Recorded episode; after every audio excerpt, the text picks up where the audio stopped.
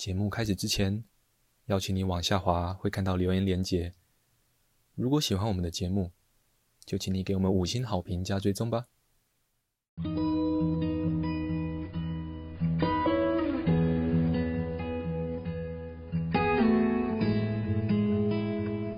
我们是华人正念检查中心，欢迎收听正念好给力。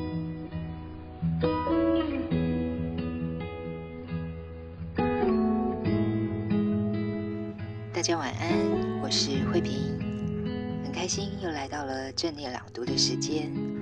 今天想跟大家分享的文章是《臣服》。这篇文章来自于萨奇圣多瑞里的《自我疗愈正念书》，译者是胡君梅。另外，还有一种无力感，不是源于恐惧或消极。但强度与密度都很高。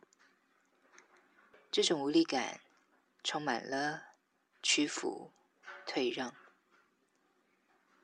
我们深深明白，没有任何的努力可以改变局势。这般的无力感，停滞一切，让人感到非常的悲哀，难以理解。甚至难以忍受。当我跟处于这般无力感的人相处时，经常可以感觉到想给对方一个长长无言的拥抱。然而，如果我的恐惧或不安摆在我们之间，成为一种障壁时，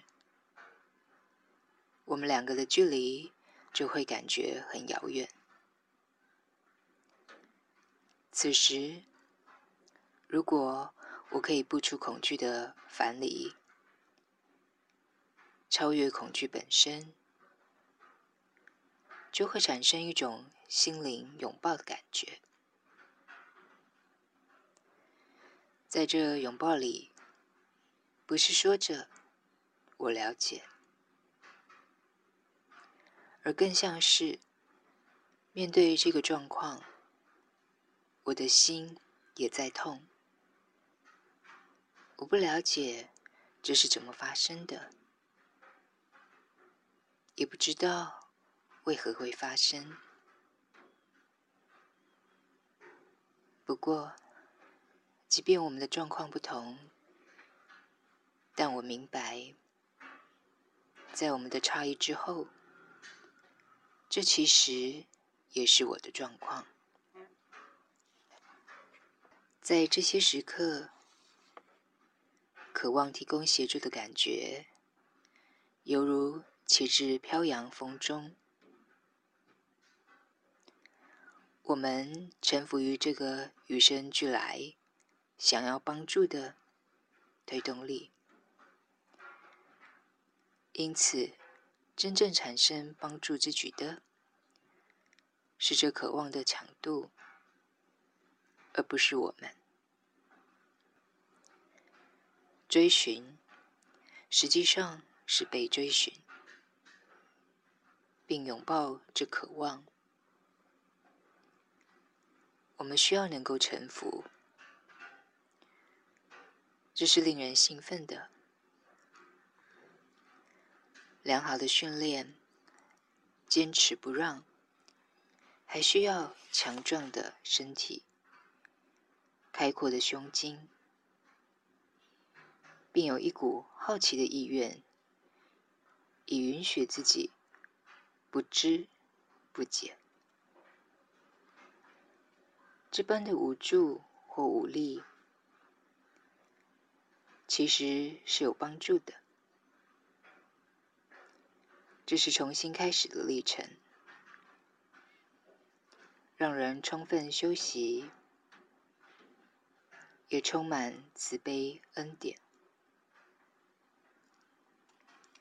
这般的行动是在同在之内，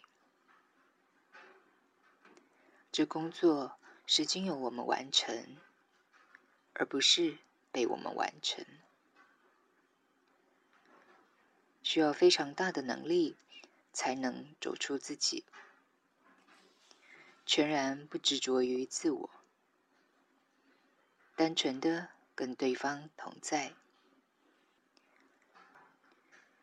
身为疗愈艺术的仆人，这是我们的工作，一辈子的旅程。是谁想要提供协助呢？在我们里面，是什么想要提供服务，而且希望自己是有用的？我深信，在那疑惑的阴影之外，不是我选择了这条路，而是这条路选择了我。对你而言，这是否听起来很古怪呢？阅读至此，在你心里会升起一股不安，还是共鸣的感觉呢？不论是不安或共鸣，都不表示这条路会比较轻松简单。在过去这些年来，我开始经验到较少的我，较少的自大，较少的难堪，较少的浪漫，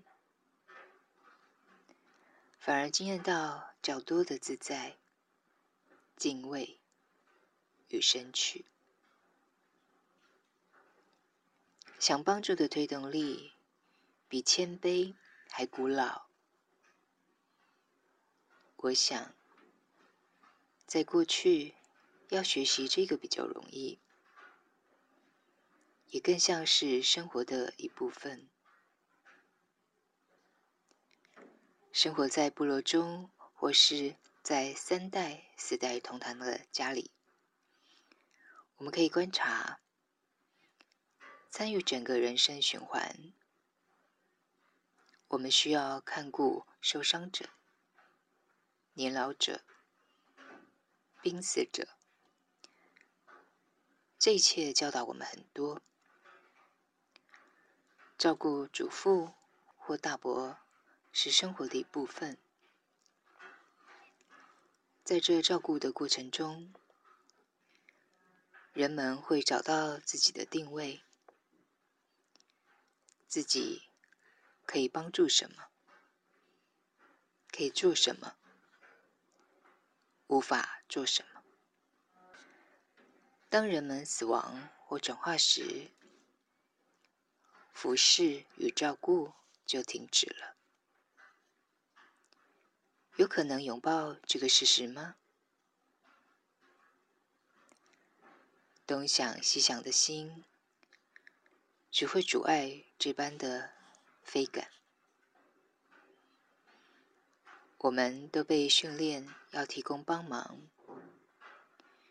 我一点儿都不否认这个重要性，这也是生命的循环一部分。然而，这样的训练几乎无可避免地扭曲了我们的知觉，窄化了我们的视野。把我们一直驱使到行动模式，这样的行动经常是必须的，却总是不完整的。行为行动必须和无为取得平衡，必须能够安住于当下的真实样貌，必须能够了解。最终，我们没有，亦未能掌控或是掌握什么。生命是脆弱的，没有任何事情是保证的。我们只能尽己所能，然后歇息于生命的神秘之中。明白这点，不会让我们落入讥讽或瘫痪，反而会让我们体会到最根本的喜悦，因为这本身就是种解放。也是十足的真诚、坦率。如此控制的失去与挣扎的释放，是有代价的。这对自我是很大的冲击，尤其是长期以来自认为强而有力的自我，能控制的自我。与众不同的自我，这会侵蚀我们的个体性，我们的傲慢自大，特别是在关于我们是谁、我们是什么、我们能做什么、我们知道什么等层面。然而，如果我们能对这样的状态保持开放，人与人之间的深层的连结将会油然浮现。这么做一开始很难，甚至会有一种难以下咽的感觉。之后，令人愉快的释放随之而来。犹如夏日午后，徜徉于青青草地，就让这个地球衬托着你吧。今天的分享就到这里，祝福大家有个美好的夜晚，晚安喽。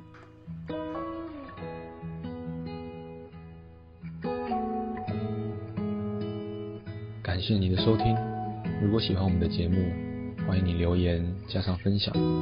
你的回馈是我们推广真理的力量来源。敬请期待下一次的精彩内容喽。